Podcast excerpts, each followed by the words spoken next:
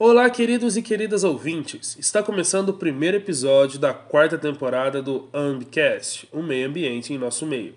Um podcast com atualizações quinzenais de conteúdos imperdíveis sobre o meio ambiente. Eu sou Vinícius, do PET da Engenharia Ambiental e Sanitária. E eu me chamo Pedro, estudante do curso de Engenharia Ambiental e Sanitária da Universidade Federal de Uberlândia. O episódio de hoje tem o tema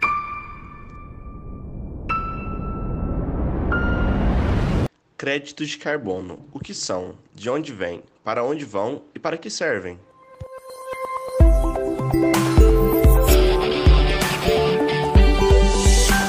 As mudanças climáticas não são mais um cenário possível, e sim uma realidade no nosso dia a dia.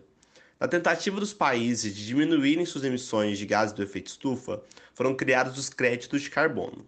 Por muito tempo, estes créditos permaneceram esquecidos e foram pouco discutidos, situação esta que tem mudado nos últimos anos, especialmente após a Conferência das Nações Unidas sobre Mudanças Climáticas de 2021, a COP26. No episódio de hoje, vamos entender o que são esses tais créditos de carbono e para que servem. Ou melhor, a quem servem esses créditos de carbono? A população pode participar deste processo de alguma forma? Para descobrir essas perguntas, siga conosco. Para conversar sobre o tema conosco, convidamos Michael Becker. Seja muito bem-vindo. Poderia nos contar um pouco sobre sua trajetória? Ah, então, uh, bom dia a todas e a todos. Eu sou Michael Becker. Uh, eu estou agora, trabalhei uh, bastante com o, as questões ambientais. Eu sou engenheiro ambiental de formação, fiz o meu mestrado na Alemanha e me especializei nas questões de recursos hídricos e economia ambiental.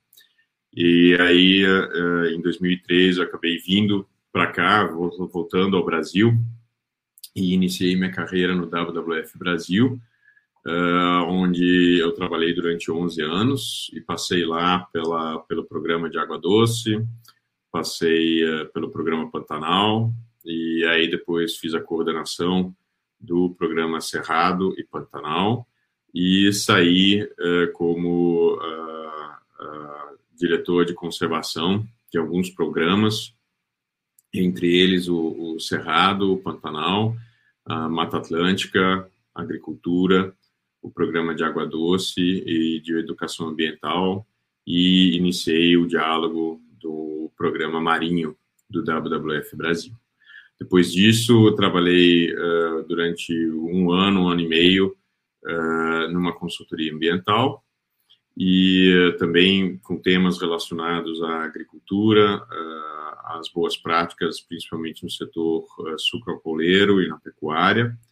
E depois disso, assumi a, a gestão do programa Cerrado no Instituto Internacional de Educação do Brasil, e, e, lá a gente se dedicou prioritariamente à implementação do CEPF, que foi o programa para parcerias de ecossistemas críticos do Cerrado, que é uma parceria eh, feita com um órgão internacional, que é exatamente o CPF, que investe em vários hotspots globais, ou seja, locais uh, com alto valor de biodiversidade.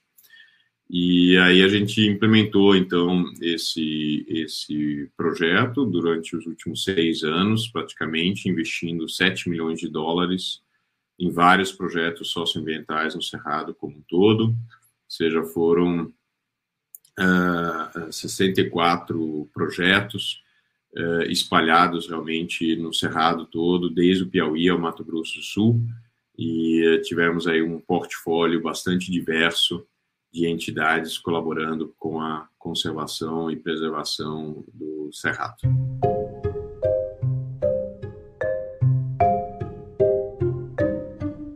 Afinal, o que são créditos de carbono? De onde surgiu?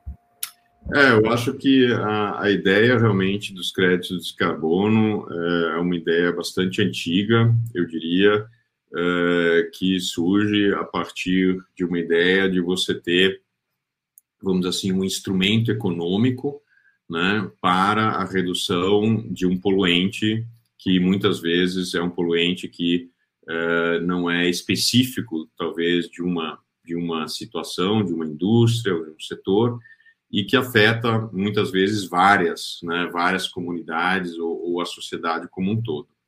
Então, essa ideia de você ter um instrumento econômico nesse sentido é, é realmente bem antiga. Uh, então, até em, em, questões, por exemplo, de recursos hídricos, quando você tinha as questões de saneamento que ainda não estavam reguladas, né, pensou-se nisso, ou as questões realmente mais de fuligem das, das indústrias, né, na, na, na, realmente na revolução industrial, eh, também pensou-se nisso, de taxar essas indústrias de alguma maneira. E agora, obviamente, com a questão climática premente, tem-se de novo um poluente que eh, é emitido por vários setores em diferentes formas, afeta também a sociedade como um todo em diferentes formas, né? E assim pensou-se, então, nesse instrumento econômico que são os créditos de carbono. Ou seja, os créditos de carbono, eles vêm da ideia de você taxar os emissores, né? ou seja, que nem a bebida, por exemplo, que você tem um imposto maior, o cigarro, que você tem um imposto maior, e a partir desse imposto, a indústria reduziria e reduz, então, as suas emissões. Ou, no caso de mercados regulados, você teria realmente uma troca praticamente entre, ou seja, uma compra e venda entre aqueles setores da indústria que emitem mais e aqueles setores da indústria que emitem menos e assim podem vender eventualmente os seus créditos que, que o Estado lhe dá como, como direito de emissão. Mas a ideia toda é que pouco a pouco, né, se atinjam duas, duas coisas. Eu acho que a primeira é, sem dúvida, a redução das emissões. Né? Então, você vai, ao longo do tempo, com essa taxação, reduzindo as emissões. E o segundo, você vai cada vez mais também é, tendo a possibilidade de implementação de novas tecnologias, porque cada vez mais a sua emissão ficaria mais cara ao longo do tempo.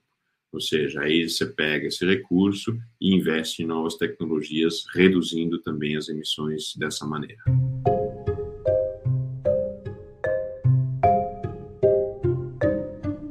É, continuando ainda sobre o crédito de carbono, essa parte inicial, é, a gente gostaria de saber como eles são criados e de como funciona o mercado de carbono, dos créditos de carbono, né, na prática. Quem participa comprando e quem pode vender, como isso funciona? tá?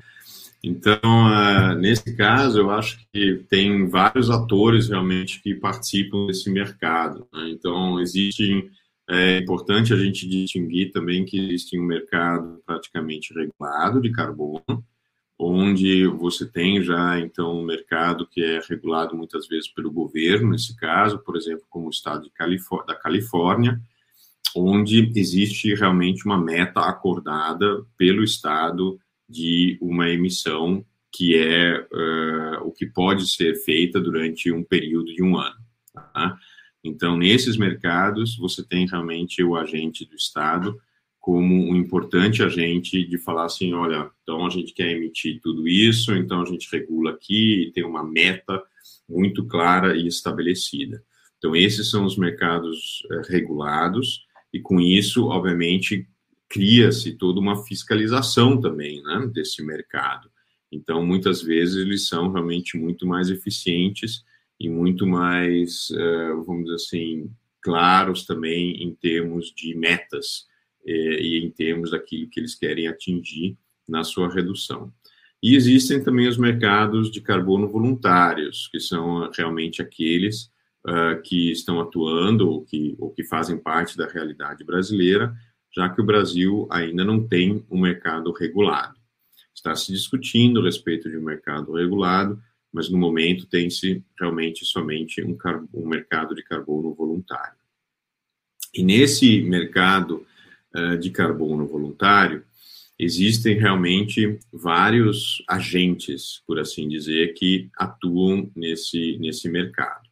Então, primeiro, talvez uh, onde, onde se parte realmente do carbono são efetivamente aqueles agentes que possuem projetos, né, que têm ou projetos de reflorestamento ou projetos praticamente de manter a floresta em pé né, que são os projetos de emissões evitadas. Então, nesse caso, a gente tem esses dois tipos e esses projetos é, são realmente o ponto de partida, não é, das, das desse mercado. Para você, obviamente, é, verificar é, se esses projetos de carbono é, valem o que eles dizem, você precisa ter os auditores e também aquelas entidades que certificam né, é, esse carbono. Então, tem várias entidades no mercado, né, o Vera, praticamente, é uma entidade que regula uh, as certificações e os padrões de certificações. Então, sem dúvida, eles, por exemplo, são bastante importantes. Né? E aí, depois, a partir dessa certificação, você pode uh, acreditar realmente no mercado, e isso tem um valor, né? É que a sua floresta ou o seu projeto de reflorestamento tem realmente um valor de carbono é, embutido uh, e verificado naquele projeto. Esse desenvolvimento também desse, desse projeto de carbono, e aí depois a sua acreditação e a sua, vamos assim, descrição para o verificador, muitas vezes é feito por um desenvolvedor desse mercado também de carbono. Então, algumas empresas se especializaram exatamente em identificar um projeto de carbono, descrever todas as vantagens que esse projeto de carbono possui, né? Então, uh, tão, tanto vantagens do ponto de vista de captura de carbono, mas também do ponto de vista de uh, vantagens uh, e benefícios sociais, o que é possível fazer também nessa, nesses projetos de carbono. E esse desenvolvedor, muitas vezes, então, é, destrincha todos os critérios, não é? das, dos padrões de certificação e adequa esses critérios dos padrões de certificação ao, aos projetos.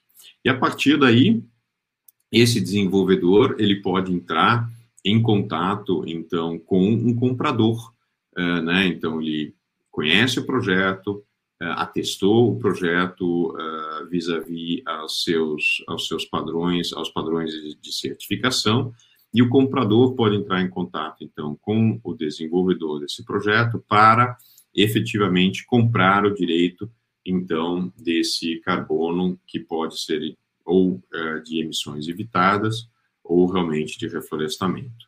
E existem entre, vamos dizer assim, esse, essa ligação direta entre o desenvolvedor e o comprador final, existem também outros agentes que podem ser, por exemplo, brokers ou, ou outras plataformas de carbono, ou alguém, alguma agência praticamente que está acumulando carbono e vendendo o carbono no pacote. Então, existe aí também essa, essa, essas funções de inter, intermediários que atuam no, no mercado de carbono uh, e que fazem parte praticamente deles. Né? Então, algumas plataformas elas podem, por exemplo, então, a, assumir a, a, responsabilidade por vários projetos de carbono eh, né, e por vários desenvolvedores ao mesmo tempo. Então, a gente tem aí esses vários agentes que fazem parte do mercado de carbono. Certinho. É uma outra coisa né, ainda nesse sentido é sobre, além do, das emissões evitadas, os créditos podem ser gerados por uma pessoa tipo um agricultor, uma pessoa com painéis, painéis solares, ou uma pessoa física? Isso acontece? É, sim, quer dizer, a gente, a gente pode partir do, do pressuposto que, em teoria, uh, qualquer pessoa física poderia realmente se acreditar. A questão aqui é que, no momento, vamos dizer assim, os preços não estão tão, tão altos ainda, eles cresceram, sem dúvida, bastante nos últimos tempos, o processo, uh, quer dizer, o preço não está tão alto e o processo é bastante trabalhoso, que aí depois fica inviável praticamente para uma pessoa física realmente fazer parte desse projeto ou desse dessa dessas questões de crédito de carbono. Então a gente até está tá, é, fazendo, vamos dizer assim, um projeto exatamente para ter, por exemplo, créditos de carbono para reservas privadas. Tá? Então, que são pequenas áreas, muitas vezes bastante pequenas, dentro de propriedades rurais, onde criou-se uma RPPN, ou seja, uma reserva privada do patrimônio natural, né? Só que uh, muitas vezes essa a gente fala talvez de uma de uma um parâmetro assim geral uh, de 30 mil hectares para um projeto, por exemplo, valer a pena do ponto de vista de todas as transações, da verificação, da acreditação desse uh, carbono que está realmente naquela área. Então, você precisa realmente de uma área um pouco maior para fazer isso acontecer. É, em questões também de, de, painéis solares, ou energia solar, ou energia renovável, realmente você precisa sempre ter um volume um pouco maior disso.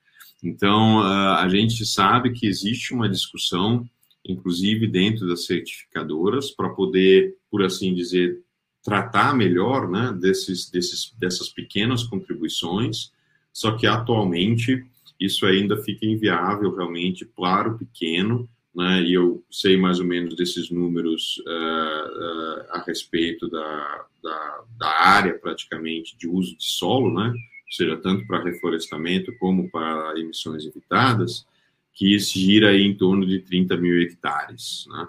Quanto às questões solares, ou talvez até mesmo uh, créditos, por exemplo, de carbono para, não sei, captura de metano na, na criação suína, por exemplo, que seria outro projeto, aí, eh, de novo, você precisa de um certo volume realmente para que aí depois você gere tantos créditos que paguem também a, a própria eh, a própria elaboração de um projeto de compensação de carbono. Então, não é tão, tão simples assim, ou seja, você diminuir a escala. Uh, existe, sem dúvida, essa preocupação para realmente tentar capturar mais pessoas físicas também que possam né, dar sua contribuição, mas isso ainda está meio restrito àqueles que têm uh, um ganho de escala, têm maior escala nessa questão.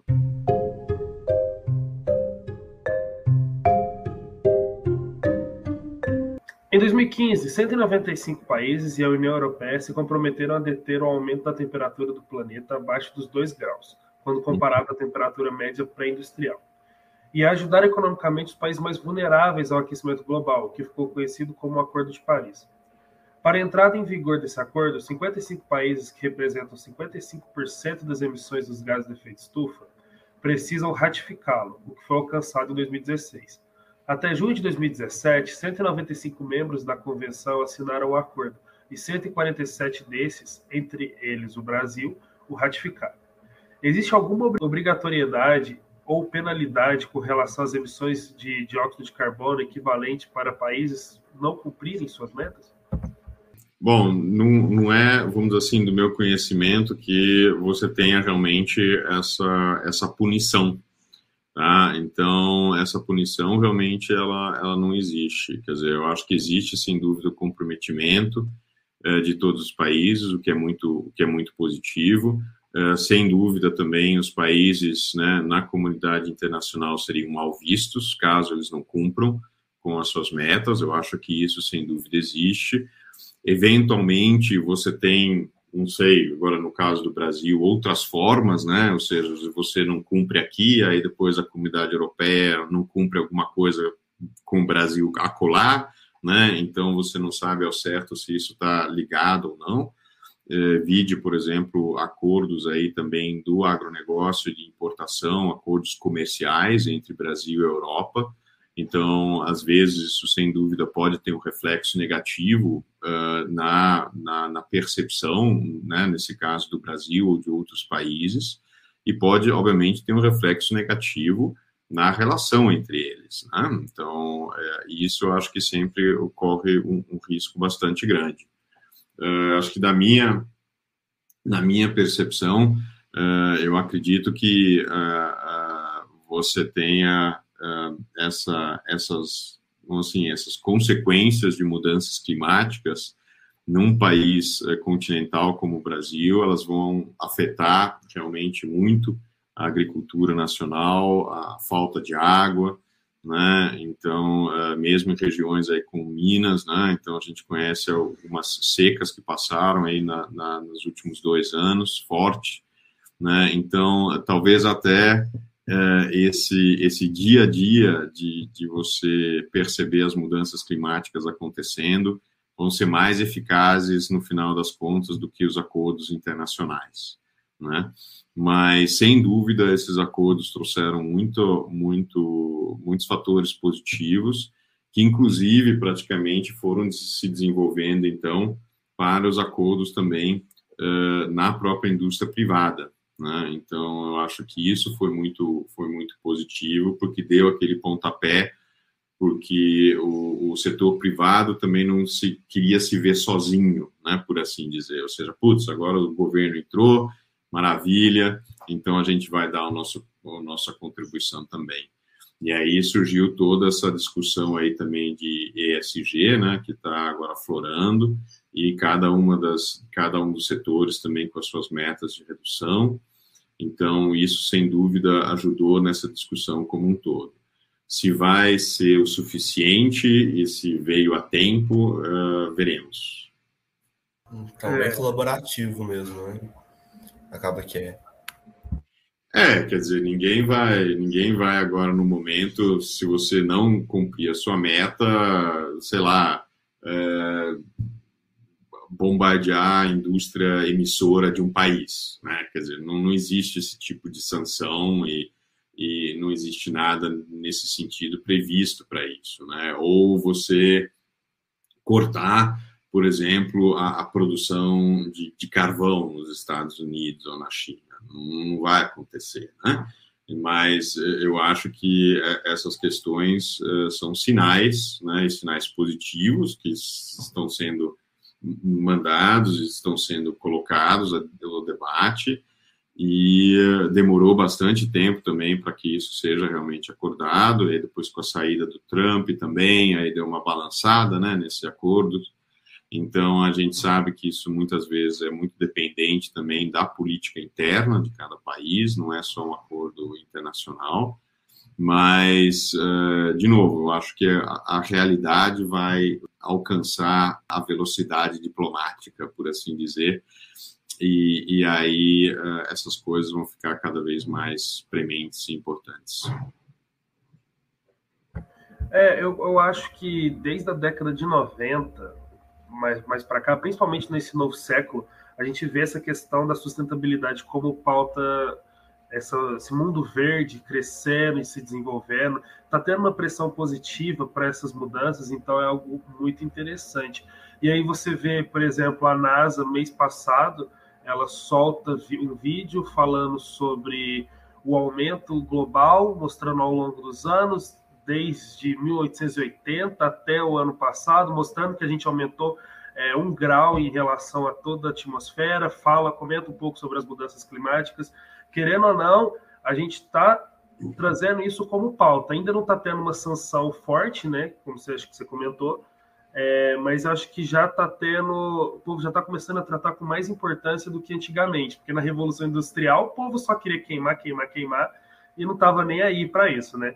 Aí hoje, por exemplo, já tem é, carros elétricos e está sendo a, a emoção do momento ter um desse, ter um Tesla da vida. Então é, é interessante ver também que está mudando é, a mentalidade das pessoas conforme o tempo passa. E isso, é, mesmo que demore um pouco tempo, também vai refletir na política. A gente tem, infelizmente, a gente ainda tem políticos ah, no, com visão passada, né? Mas é, mais para frente a gente deve ter pessoas mais engajadas, mais voltadas para o nosso tema ambiental o meu único desejo é que isso seja suficiente para corrigir, né? Porque do jeito que está indo. É. Não, uh, Vinícius, eu acho que sim. Quer dizer, a, a, as eleições estão aí, né? Então, existe uma grande oportunidade para concretizar todo esse desejo e essa vontade de fazer correções também uh, junto à política ambiental. Né? Então, acho que isso, sem dúvida, seria um, um, grande tema, ou é um grande tema, acho que principalmente para o Brasil, né? Então, acho que vocês estão acompanhando aí todas as questões do aumento de emissões, da, da falta de estrutura também, muitas vezes, dos órgãos ambientais. Então, isso tudo, sem dúvida, ajuda uh, a, a, a, tirar força né, da política ambiental e, consequentemente, a, a, gerar realmente mais emissões ao longo do tempo. Né? Eu acho que também a indústria, sem dúvida, acordou muito mais para isso, né? Houve até uma, uma discussão, é, ou vamos dizer assim, uma, uma discussão bastante forte de um fundo de investimento internacional, global, que chama BlackRock, que onde foi lançada aí também, eu acho que no início, no início do ano passado, se não me engano, é, foi lançado aí uma, uma, uma chamada praticamente do CEO desse fundo de investimento, que é, risco climático também é um risco de investimento. Né? Então, isso, sem dúvida, traz uma, uma atenção para o setor, né? Ou seja, se você quiser ter também investimentos perenes, esses investimentos perenes só funcionam em um clima estável. Né? Então, eu acho que isso que fica a, a, mensagem uh, do, desse fundo de investimento. E a partir daí, obviamente, a indústria também se mexe cada vez mais e, e traz isso para uma pauta mais próxima também a realmente ao uh, vamos dizer assim, ao, à própria indústria, ou seja, ao sistema de produção dela. Né? Porque uma coisa é, sem dúvida, você ter projetos que apoiam e criam reflorestamentos, ou criam áreas, ou ajudam praticamente na plantação de mudas, numa praça pública e tal. E a outra coisa é você olhar para dentro dos processos industriais e procurar lá realmente reduzir as suas emissões. Né? Então, isso também muitas vezes é muito importante a gente ter, ter isso em mente, porque existem praticamente nessa discussão também do, dos escopos né, de emissões, ou seja, ou na discussão de emissões, é importante a gente sempre ter clareza dos vários inventários de emissões que podem ser feitos pela indústria privada. Né? Então, existem praticamente todos aqueles inventários que talvez podem ser chamados de pequeno, primeiro escopo ou inventários diretos, que estão muito relacionados realmente à sua própria, ao seu próprio consumo. Ah, então, por exemplo, quanto de eletricidade é consumido na sede da indústria? É, como é que a própria indústria lida praticamente com os seus é, rejeitos e, e, e dejetos, né? qual que é a emissão da própria frota da indústria. Então, esse sempre está no primeiro escopo e isso também vai ser, eventualmente, então, computado via crédito de carbono. Mas aí a gente pode expandir isso para outros dois escopos, né, que também são os escopos praticamente indiretos, né, ou seja, aí depois como é que é feita a produção praticamente dessa, dessa energia, é, qual é, é, o outro, a questão do, da refrigeração e do aquecimento, praticamente, que aquela indústria precisa. Eu acho que isso vem realmente muito mais, do, muito próximo ao primeiro escopo já também, relacionado às instalações da própria empresa. Né? Então, a empresa, sem dúvida, ela pode falar assim, putz, eu estou reduzindo aqui a minha emissão, vou trocar todas as minhas lâmpadas por lâmpadas LED, por exemplo tentar fazer um pouquinho dessa redução interna. Mas aí é que está, ela está só trabalhando nesse primeiro escopo. Né? Se ela passar agora e falar assim, não, agora eu não vou querer mais nenhuma energia de termoelétrica, vou querer toda a minha energia de eólica. Aí ela está trabalhando mais no segundo escopo. E aí depois o terceiro escopo é realmente trabalhar em toda a cadeia dela, né? Então, se for, por exemplo, uma questão, sei lá, uma planta sucroalcooleira, por exemplo, aí ela fala assim, não, agora eu vou tratar de fazer realmente uma agricultura climaticamente é, adaptável para os meus produtores que me entregam a cana.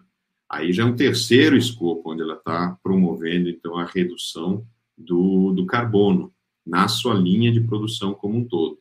Então, é muito importante também a gente ter isso em mente, de que carbono a gente está falando quando a gente está falando de redução, né? Ou seja, é aquele negócio mais basicão, a gente vai lá, troca lâmpada, tal, né? Instala, instala, instala de vez em quando aqueles, aqueles negócios de movimento, né? Para depois a lâmpada também no refeitório não ficar claro o tempo inteiro. uh, abre as janelas para talvez um pouquinho de luz natural entrar nos ambientes, né? E a gente não precisar sempre ficar ligando a luz. Então isso é tudo, isso é tudo primeiro escopo. De vez em quando eu, eu costumo dizer, bom, isso aí é larga um, um, engenheiro de produção aí que ele reduz o seu carbono em, em 80% só com essas coisinhas, né? Ou seja, não é nada grave, assim, não é nada difícil de fazer. E aí, depois, no ter segundo e terceiro escopo, as coisas realmente ficam mais complicadas.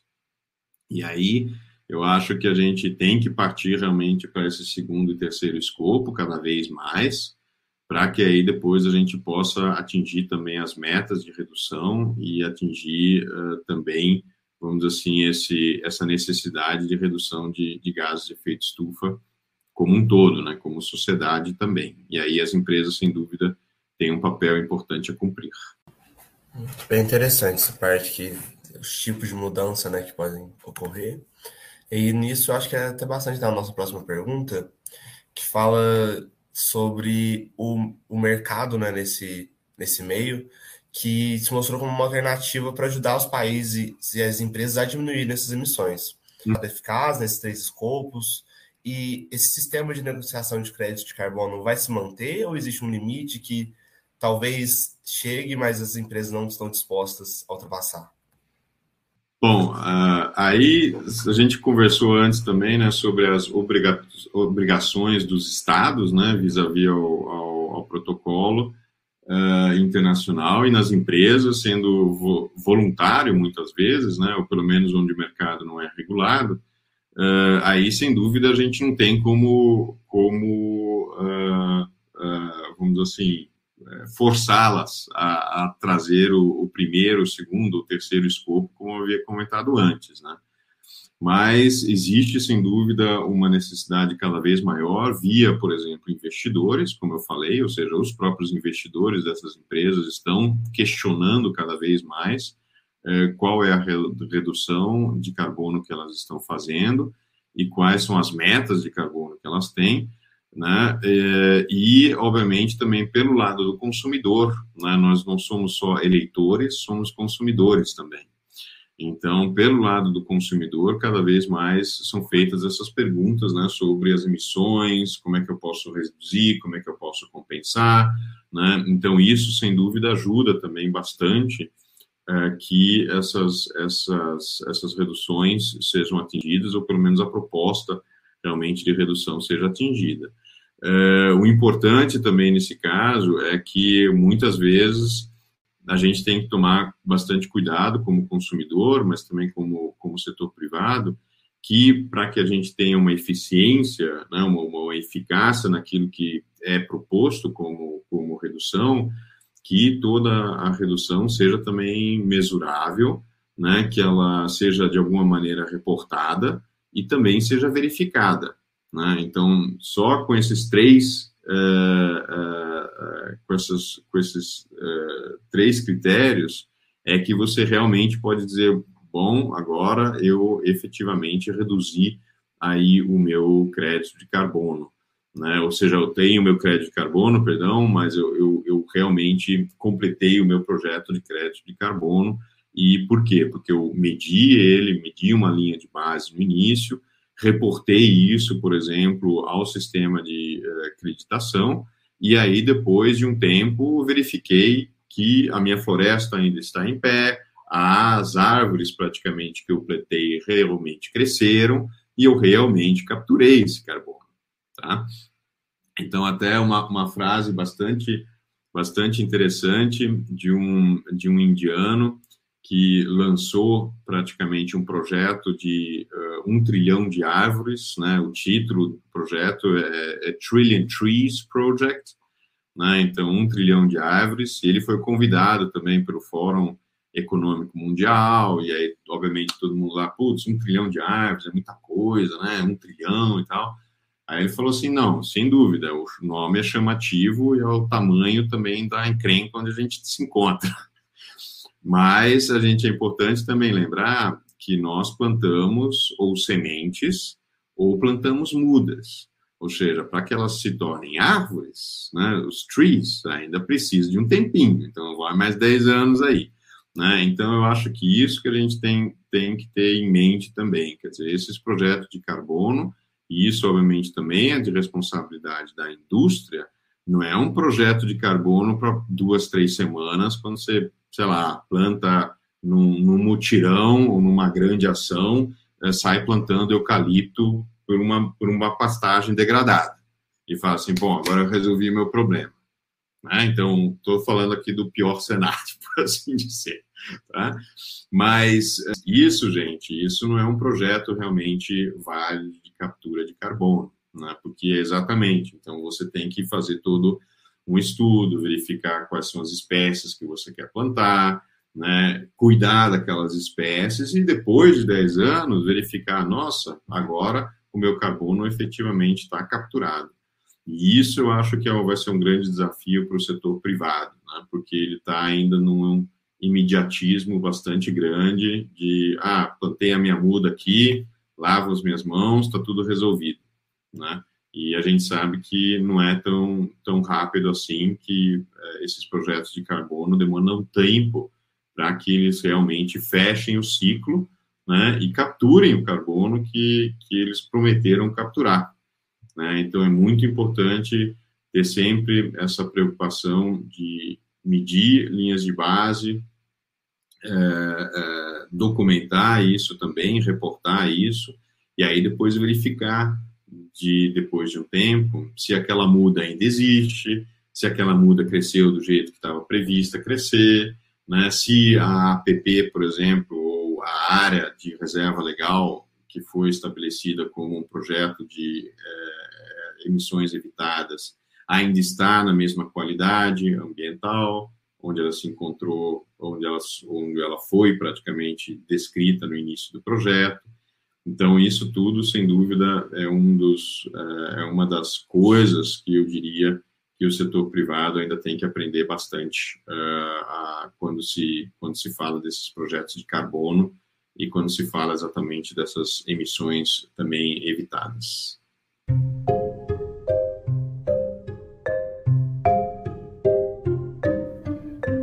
Fundo Amazônia arrecada bilhões atualmente as doações são definidas em parte pelo Decreto 10.144 de 2019. Mesmo uhum. com uma legislação recente, o Fundo da Amazônia não gera para doadores créditos de carbono negociáveis em mercado. Essa conservação da floresta amazônica ela pode funcionar como uma geradora de crédito de carbono? Como você avalia a possibilidade de crédito de carbono nesse processo do Fundo Amazônia?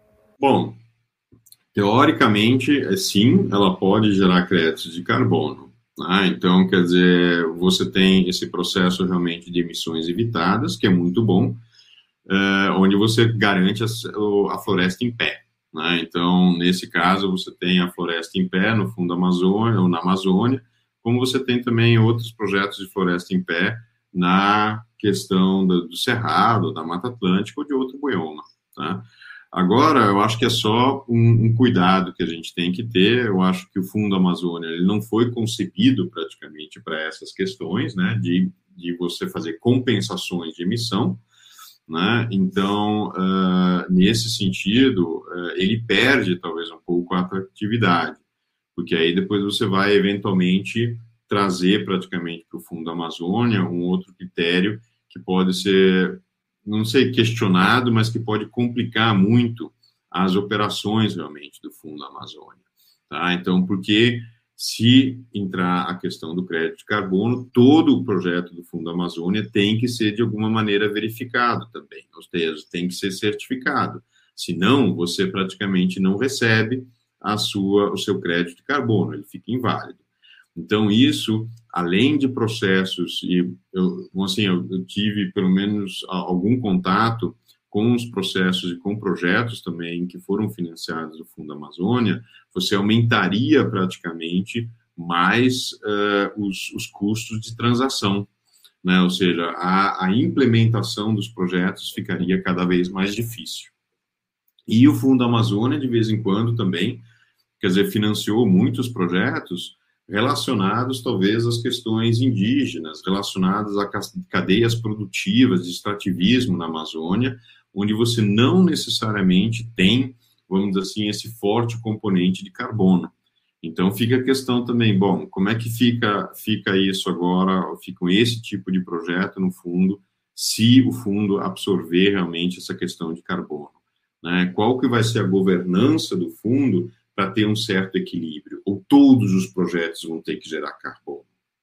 Né? Então, essas questões eu acho que ainda estão muito uh, incertas, uh, e eu diria, vamos assim, depois que o Fundo Amazônia está bastante parado, eu diria, vamos descomplicar, vamos colocar o Fundo Amazônia para funcionar, primeiro, do jeito que ele estava, que já é um bom caminho, né? E eu, eu mesmo, vamos dizer assim, do, do IEB, uh, tenho experiência que tem projetos que estão simplesmente parados, também ainda do Fundo Amazônia, ou demoraram muito tempo a serem implementados por questões internas, por questões de agências governamentais, por questões de colaboração, independente de qualquer questão de carbono, né? Então, eu acho que é, é vale o, o, pensamento de dizer assim, bom, uh, isso facilita ou isso complica o, o processo de implementação dos projetos?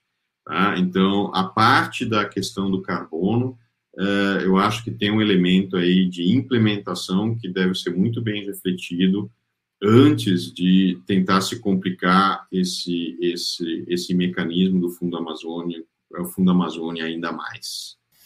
Realmente, são muitas políticas públicas que precisam ser restauradas, né?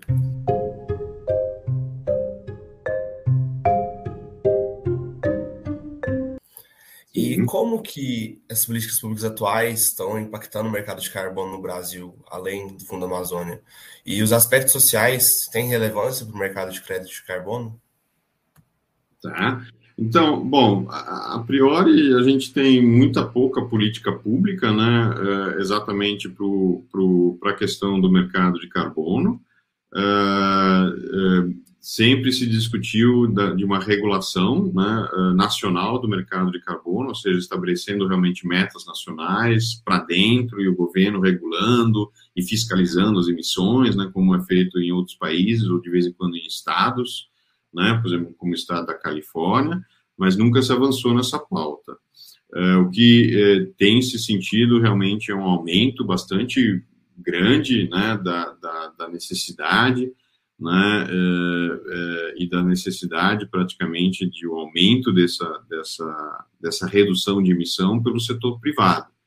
Então, para vocês terem uma ideia, a gente teve aí é, empresas no mundo né, com, com esse, essa questão de zerar suas emissões, não seja com meta zero.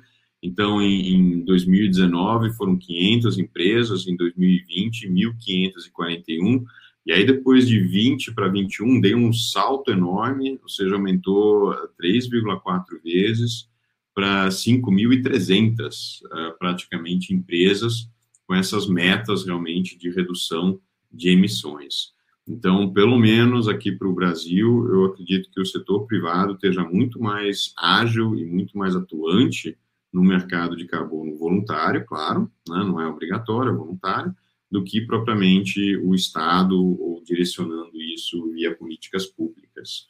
Né? Talvez a, a, política pública que esteja mais ligada ao crédito é o ILPF, né, a Integração Lavoura, Pecuária, Floresta, que sem dúvida tem é, esse viés também né, de, de plantação, de regeneração de pastagem, combinação, e, e, e isso sem dúvida é, fomenta um pouquinho desse, desse processo mas aí eu não diria que talvez seja uma política especificamente de, eh, de créditos de carbono, a partir de créditos de carbono, mas muitas vezes é uma mistura realmente de um pouco de crédito de carbono, mas muito também de bom manejo de, de, de pastagem, né? Eh, então, é, tem-se esse, esse, esse mecanismo, esse olhar para os créditos de carbono, mas eu não diria que é uma política pública específica para é, essa questão de carbono. Né?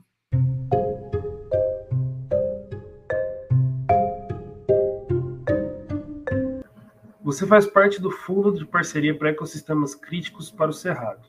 Você uhum. poderia explicar o que é esse fundo e de que forma ele pode ser útil para a geração de crédito de carbono? Então, bom, nesse fundo é um fundo internacional que ele atua, como eu falei, em vários, vários hotspots, ou seja, que são áreas realmente importantes para a biodiversidade global. Ele já passou aqui no Brasil anteriormente na Mata Atlântica, e aí veio em 2016 para o Cerrado. E nesse contexto, a gente teve várias realmente estratégias, né? Então, a primeira estratégia estava voltada realmente muito mais à implementação de boas práticas agrícolas, a segunda estava voltada à questão de áreas protegidas, tanto públicas e privadas. A terceira estava voltada muito para a restauração e o extrativismo no cerrado.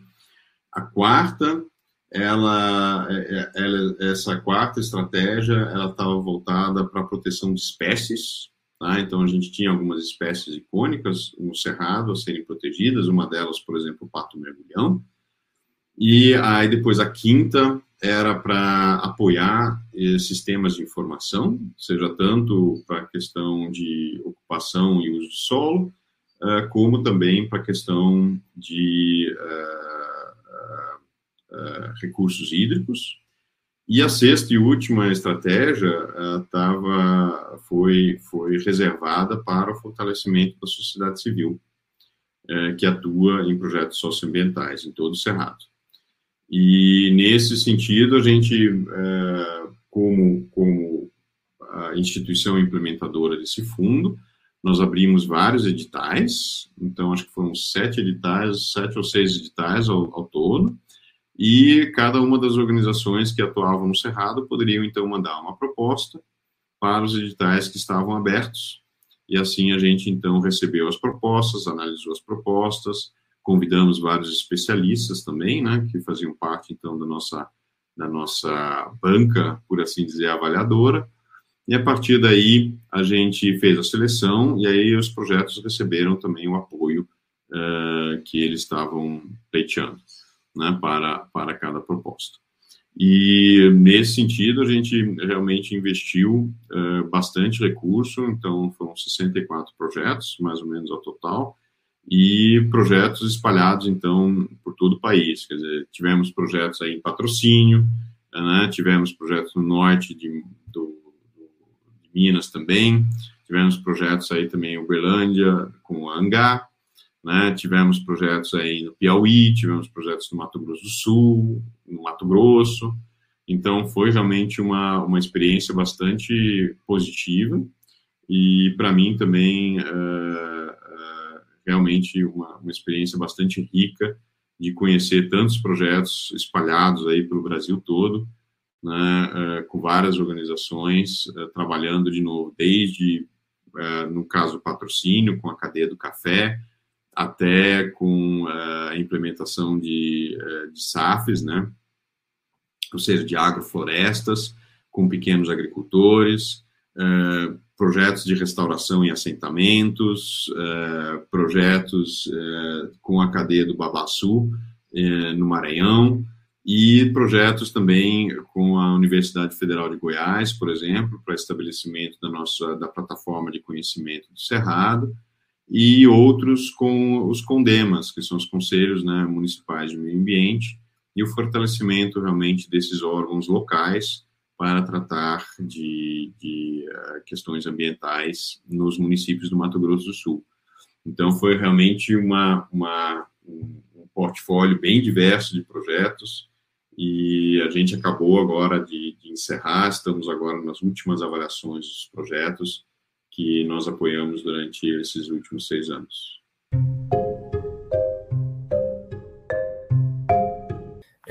Muito é, obrigado por participar. Essa era a nossa última pergunta. Queria agradecer sua participação, sua, sua disposição e também por compartilhar conhecimento com a gente. Tem mais alguma coisa que gostaria de compartilhar com a gente, divulgar aqui no podcast? É, eu gostaria sim, a gente, depois dessa experiência com o CPF, a gente criou também uma, uma plataforma para projetos socioambientais, que chama Nature Invest, ou seja, uma plataforma também de onde você pode apresentar o seu projeto, você pode arrecadar recursos para o seu projeto, essa plataforma está divulgando os projetos também do ponto de vista internacional. Então, exatamente para estimular uh, todos aqueles que querem fazer a diferença para o meio ambiente, estimular a criar um projeto e trazer também essas doações para esse projeto. Nós temos aí uh, 15 temas, então tem um pouquinho para cada um, inclusive para universitários, projetos de pesquisa podem ser financiados também, tá? Então, a gente está é, tentando realmente estimular bastante essa, essa, essa vontade de fazer a diferença e preservar o meio ambiente. Tá? Então, uh, fica aí o convite para vocês participarem, apresentarem os projetos. Eles estão todos ligados também às ODS, aos Objetivos de Desenvolvimento Sustentável e aos biomas, né, onde eles se encontram. E a gente vai procurar também trazer aí o setor privado para financiá-los. Né? Então, acho que isso vai ser bastante positivo também, onde a gente está falando tanto aí de ESG, né, para que aí depois o setor privado tenha algo concreto a mostrar também, ou seja, quais são os projetos que eles efetivamente financiaram. Então, uh, a gente está uh, iniciando agora, mas estamos uh, aí com alguns projetos já na plataforma, então, convido a todos aí, a todas, a, participarem dessa iniciativa.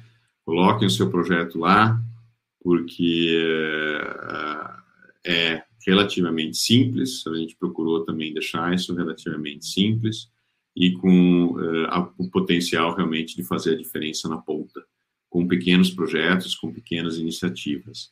Muitas vezes a gente não precisa sonhar tão alto, né? Mas o importante é fazer. Com isso, chegamos ao fim de mais um episódio do Ambcast, o meio ambiente em nosso meio.